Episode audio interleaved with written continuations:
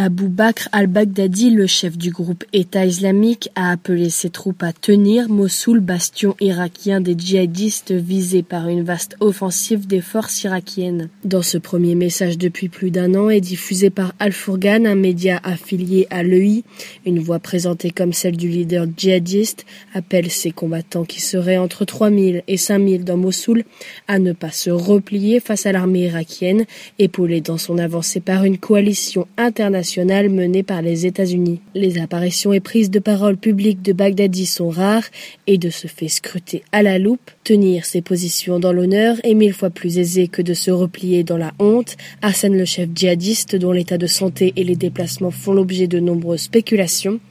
Mossoul, deuxième ville d'Irak et le bastion de l'État islamique dans le pays, c'est d'une de ces mosquées que Baghdadi en juin 2014 avait proclamé son califat réunissant les territoires conquis en Irak et en Syrie.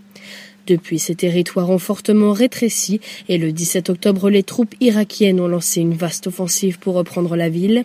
L'AFP n'étant pas en mesure d'authentifier dans l'immédiat ce message intitulé Ce que Dieu et son messager nous ont promis, mais les spécialistes du mouvement djihadiste ne doutent pas que c'est bien Baghdadi qui l'a enregistré. Il y incite également ses partisans à s'en prendre à l'Arabie saoudite, l'une de ses bêtes noires, et à la Turquie qui dispose de troupes stationnées sur une base près de Mossoul et veut jouer un rôle dans l'offensive sur la ville.